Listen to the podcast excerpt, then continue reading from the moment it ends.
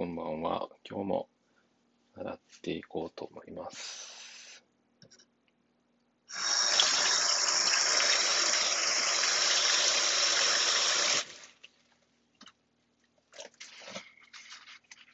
今日の晩ご飯は、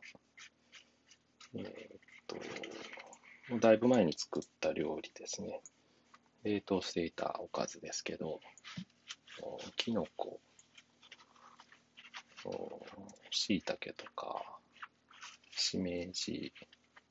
えのきなんかを使って、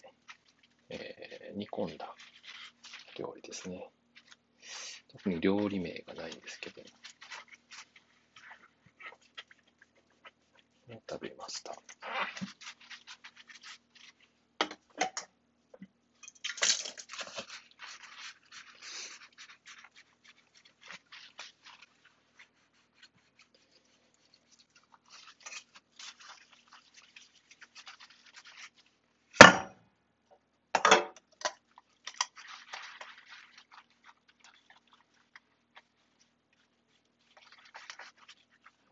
だいぶ寒かったですね。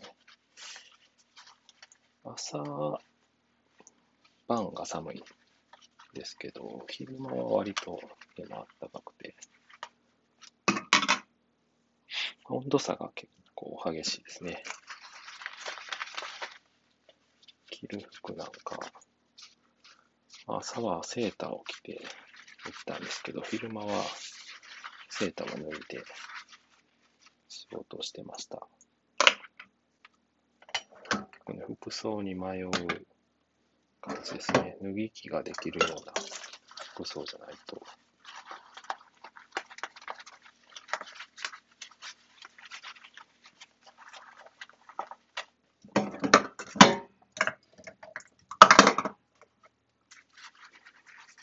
この間の休みのことなんですけど、森で、えー木の抜刀、伐採の体験をしてきました。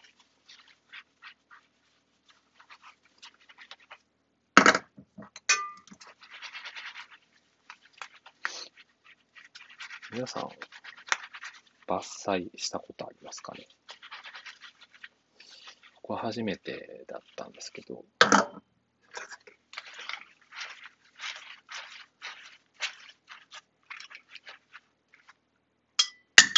を、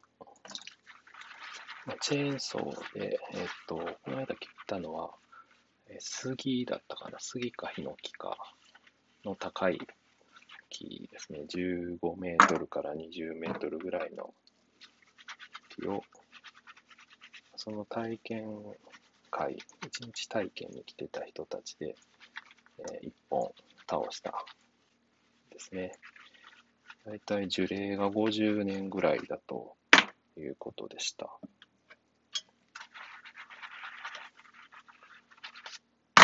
まあ、干ばつのために木を切るということで、結構、えー戦後ですね、1950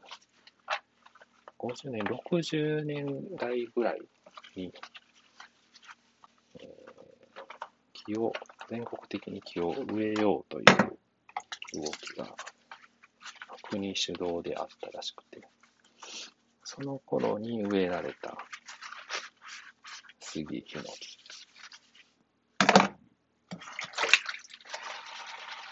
まあ、たくさん植えられたので、今、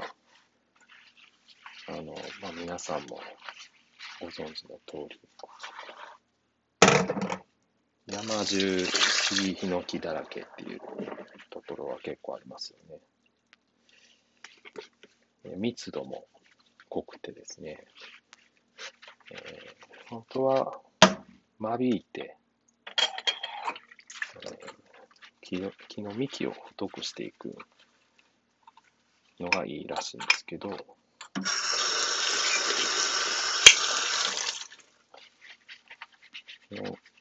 人手不足でですね、高齢化も進んで、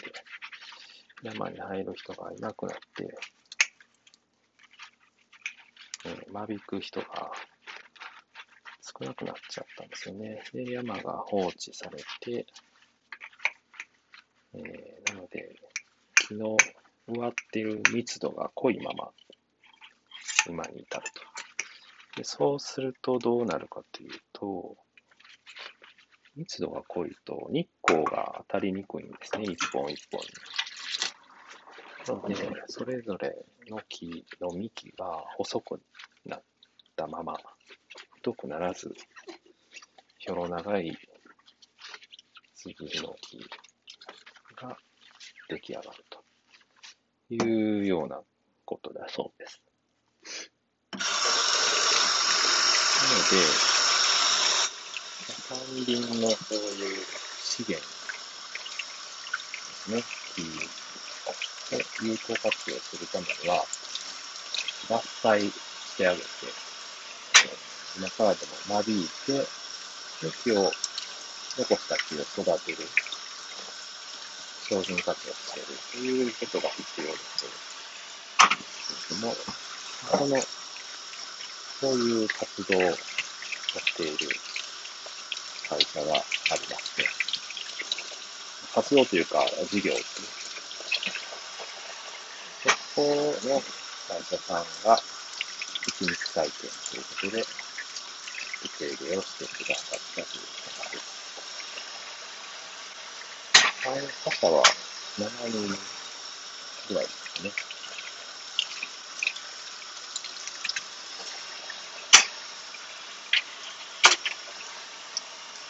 やってみて分かったんですけど、昨日、伐採ですね、抜刀って言うんですけど、倒す、えー、買って倒すで抜刀なんですね。抜刀ってすごい危ないんですよね。えー、まず、あの、ほらチェーンソーが、チェーンソーも初めて触ったんですけど、あれ、怖いですね。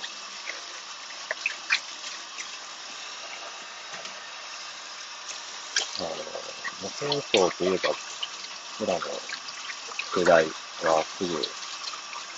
ジェイソンを思い浮かべてしまうんです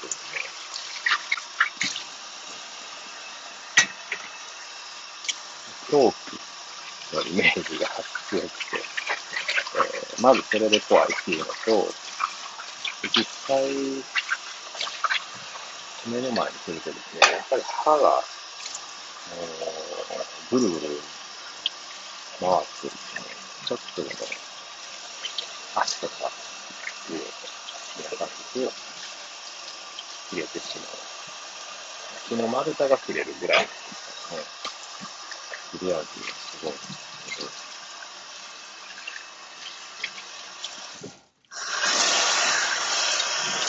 それを見ると余計怖いですね。そのぐるぐる回ってる。すごい音が出てて回るんですけど。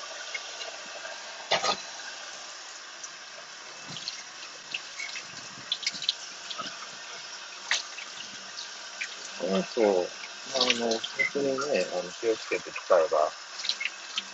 危なくないんじゃないかと思うんですけど、結構いろんな注意点がありまして、チェーンソーの先っぽですね。先っぽに何か物が当たると、えー、歯がぐるぐる回ってる、まあ、車輪みたいに回ってるわけなんで先っぽ、例えば、あこの辺の岩とか、あるいはまあ丸太でもいいですけど、に先っぽが当たると、チェーンソーが跳ね上がるんですね。すごい勢いで回ってるので、まあ、すごい勢いで跳ね上がると。で自分が手に持っているチェーンソーが跳ね上がってくるので、跳ね上がったチェーンが自分の首とか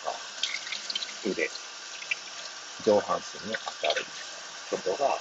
あるそうです。これ、キックバックっていうんですけど、これがね、怖いんですよね。慣れた人でも、キックバックを起こしてしまうと、怪我をすると。そういうチェーンソーの怖さもある、やっぱりバット、この20メートルぐらいの木が倒れてくるっていうのはね、すごいですよ。まあ、思った方向に倒れてくれればいいんです、いろんな条件でね、あの、風とか、あるいは普通にかかっている重心を読み間違えたりすると、自分の方に倒れてきたり、あるいは、自分とは逆の方向に倒れたとしても、その木のてっぺんがね、自分より、自分と違う方向、向こう側に倒れても、根元が跳ね上がって、気がしなってですね、自分の方に飛んでくる。みたいなこともあるそうです。木ってめちゃくちゃ重たい。手前ですけど、水も吸って、めちゃくちゃ重たいのが、しなって自分の体に当たるから、もうたまりもないわけですね。聞いた話だと、林業の死亡、死亡率は、建設業の死亡率よりも10倍高い。それぐらい危ないということなんですけど、でもすごくいい経験をしました。